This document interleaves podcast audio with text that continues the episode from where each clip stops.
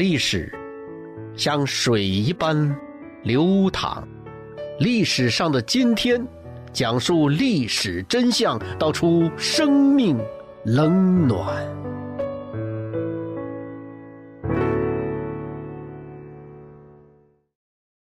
九月二十号，朋友们好，我是江峰。北京卫戍区下辖有一个精锐师——警卫三师啊，他的前身是华野二十四军的七十师，是中共第一大将粟裕自己带出来的部队。五十年代末，当时不是搞全军选调中南海当警卫部队嘛？哎，毛泽东就看中他了，把他定为御林军。这个警卫三师啊，在天子脚下见证参与了中国现代的重大事件。在文革期间，好多被打倒的官员呐，都给关在警卫三师的牢房里。你想哈，当年这林彪在军中威信多牛啊，最高了。九一三事件之后，他的几大干将被抓，他的这些干将，你想，海陆空最高指挥官是吧？还还有总长，还有空军司令也被关在了警卫三师。由此可想而知，警卫三师被信任的程度啊，特别高。可以说，在中共的政治舞台上，红墙政治斗争当中。谁掌握了北京卫戍区，谁掌握了中央警卫局，谁就掌握了政治上的主动。否则啊，都会有变局。当然了，警卫三师起到了关键的作用。八九六四的时候，北京戒严，当年胡耀邦、赵子阳虽然已经是中共总书记了，但是警卫大权呢，在谁？在杨德忠手里。杨德忠又直接受邓小平的节制，因此啊，政局发生如此大的变化的时候。胡赵二人只能是拱手下台，但是这天子脚下的御林军警卫三师也不永远是铁板一块。说当年八十万禁军教头林冲也能逼上梁山呢。一九九四年，警卫三师就出了一档子大事儿，这把天都捅破了。一九九四年，北京通县。警卫三师十二团驻地，由于是十一快到了，部队里啊是例行要加强训练和思想工作。师一级的首长呢要下到团一级，团一级的要下到连队去。九月二十号，历史上的今天，这一大早，部队啊喊着口号就开始出操了。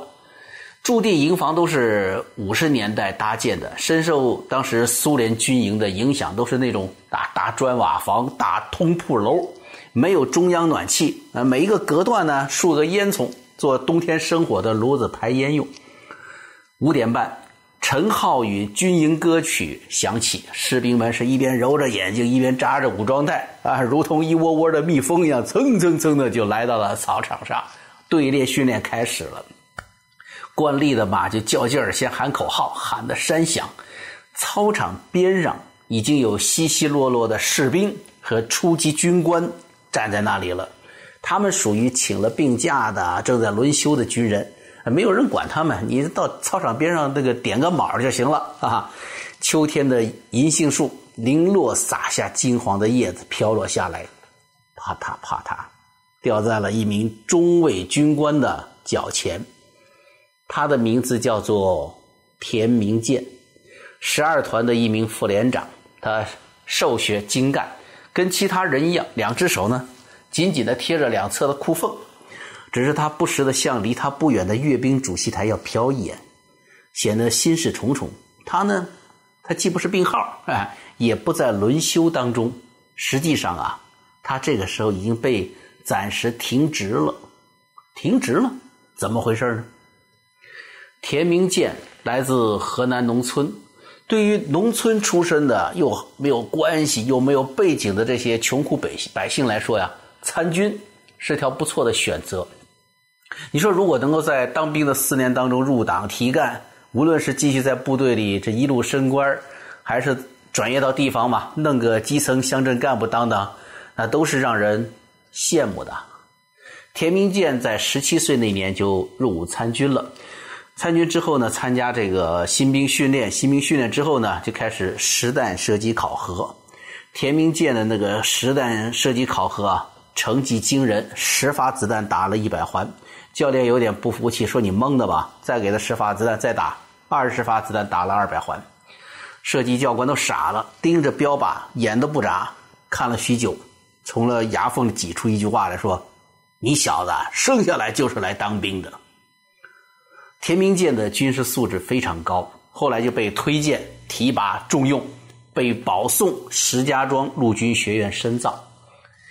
毕业后呢，他担任了北京卫戍区第三师警卫三师的中尉。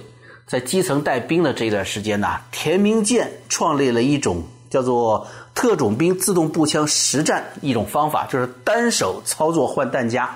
这个呢，后来还被流传一时。当然，这个方法以前就有，只不过呢，田明建呢作为一个基层干部呢，把这个发扬光大了。另外呢，他还有一套自动步枪和手枪同时射击的办法，来适应特种作战的。短兵相接或巷战的需要，所以他呢非常注重一些实战的一些方法。田明建所在的连队也成为了优秀连队。他呢作为一个初级军官嘛，也有自己的心愿，三个心愿。第一个是什么呢？他现在是个女儿啊，但因为农村传统嘛，要生个娃要生儿子，所以田明建第一个愿望是希望媳妇儿再怀孕生个儿子。第二个呢，就是他想在部队啊再奋斗个四五年，能干到副营级干部，就能够让家属随军了，就农村到城市了，不用在两地分居了，可以变成一个完整的家啊。第三个就是在部队上混出个样子来了，团级以上干部就可以分房了嘛啊。田明建，他这人呢，眼力好，靶子看得准，枪打得准，但是没想到他的人生目标跑靶了。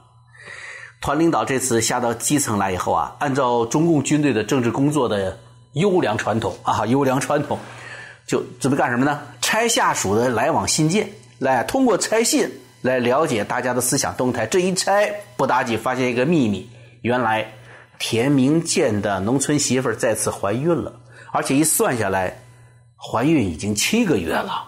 这就是一件大问题了。为什么呢？跟大家说说，当时中国大陆啊。有这么一个计划生育政策啊，在一九八一年是国家计生委的成立的啊，实行的残酷的一胎化政策。到一九九一年的时候，开始进行所谓的叫计划生育一票否决制。什么意思呢？就是就是如果你在计划生育这方面工作没做好，这领导这一年的工作都白干，一票否决。后来不是有个著名的叫聊城惨案嘛？就这时候发生的，一九九一年发生的，说他搞的叫百日无孩运动，就是一百天以内没有生下小孩来。一九九一年发生的，当时所有的孕妇，无论是怀孕第几胎，无论是怀孕第几个月，一概被拉到医院强制进行人工流产。那街上都挂满那种标语，什么宁肯断子绝孙，也要让党放心啊，上吊。给你一根绳你要喝药，我给你一瓶儿。呃，县城的那个大街上啊，搭满了帐篷，每个帐篷里无一例外的住着准备引产的孕妇。你说农村是这个情况，部队呢？部队，我跟你说，给大家查一下当年的这个中共军队的一个计划生育条例，我查了一下啊，这样的，有第三十四条，违反本条例。生育第二个子女的，依照《中国人民解放军纪律条令》给予降职降衔，就是军衔呢，降职降衔的处分。第三十六条是针对部队单位的，出现违法生育的单位，当年不得被评为综合性先进单位，单位主管领导和直接责任人给予处分。那换句话说，如果田明建的第二胎生下来，那团政委就拆信的团政委就会受到处分。你说他会干吗？这就是党的政策一贯的做法，让这种体制的这种邪恶转换成每一个生命的恶行。那政委说了，就说什么都不能让他生下来。就在团里对田明建宣布处分的时候啊，还跟他说了准备开除你党籍、开除你干职啊，进行威胁的同时，团里的文书啊，直接就打电话联系了田明建家乡的当地的农村的计生办。结果呀，这怀孕七个月的田明建的妻子就被强制做了人流。九月十九号，田明建接到了家乡父亲打来的电话，那个通讯兵在喊呢：“连副到连部接电话啊！”连田明建连副吧，副连长好，跑到连连部去接电话去。电话一接，腿就软了。他爸爸说呀。娃儿没了，这拿下来一看，哎，是个儿子呀！媳妇儿也没了，流了好多的血。你说这个无尽的绝望，短短的一天降临了。田明健从连部走出来的那一刻，一个善良的人不见了，一个魔鬼附了上来。当时没有人去安慰他。这个全军比武当中的优秀神射手，此刻他的脑子里只有咔啦咔啦的拉枪栓的声音了。晚上，他就找到了军火库协理员喝酒，把钥匙给骗到手了，取出来一把八一式自动步枪，取出来六个弹夹，每个弹夹能装三十发子弹，一百八十发子弹。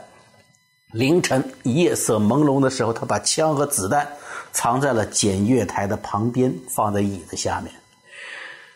那是一个可怕的清凉的北京的秋天早上，士兵们在操场列队站好了。哎，团政委参谋长出现了。田明建活动到了检阅台的左侧，这里距离那个拆开他信件的那个政委啊，只有五六米远了。田明建迅速的抽出了椅子下面的自动步枪，熟练的拉开枪栓。这善恶。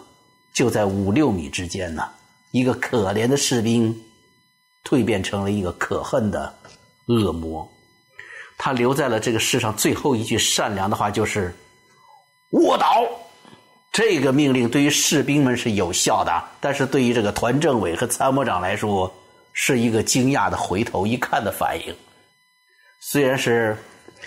这个田明健把这个保险栓啊是放在点射的位置上，但是他特别有经验，他可以准确的控制扣放扳机的力度，所以他轻轻的一扣，政委倒下了，再轻轻一扣，再轻轻一扣，短短的五秒钟时间之内，电这个检阅台上的四名干部全都中枪倒地，这军营哗就炸了窝了，但是军营里面没有人有实弹备战的，所以呢，谁也拦不住这个魔性大发的田明健。他就冲出了营区，在公路上拦了一辆北京二幺二吉普车啊，他自己还不会开车，于是他逼迫那个司机啊，把这车开往北京。去哪儿呢？北京下一站天安门。田明健是希望把这个动静啊闹得更大一些，他要报复这个社会啊。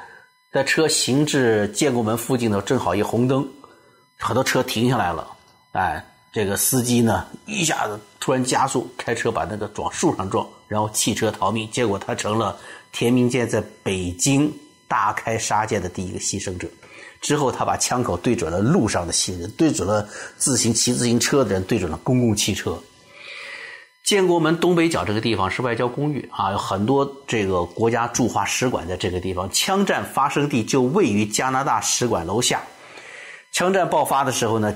就北京的这些公安呐、特警啊，后来的军队啊都来了。加拿大电视台第一时间呢，用电视卫星向海外直播了枪击事件。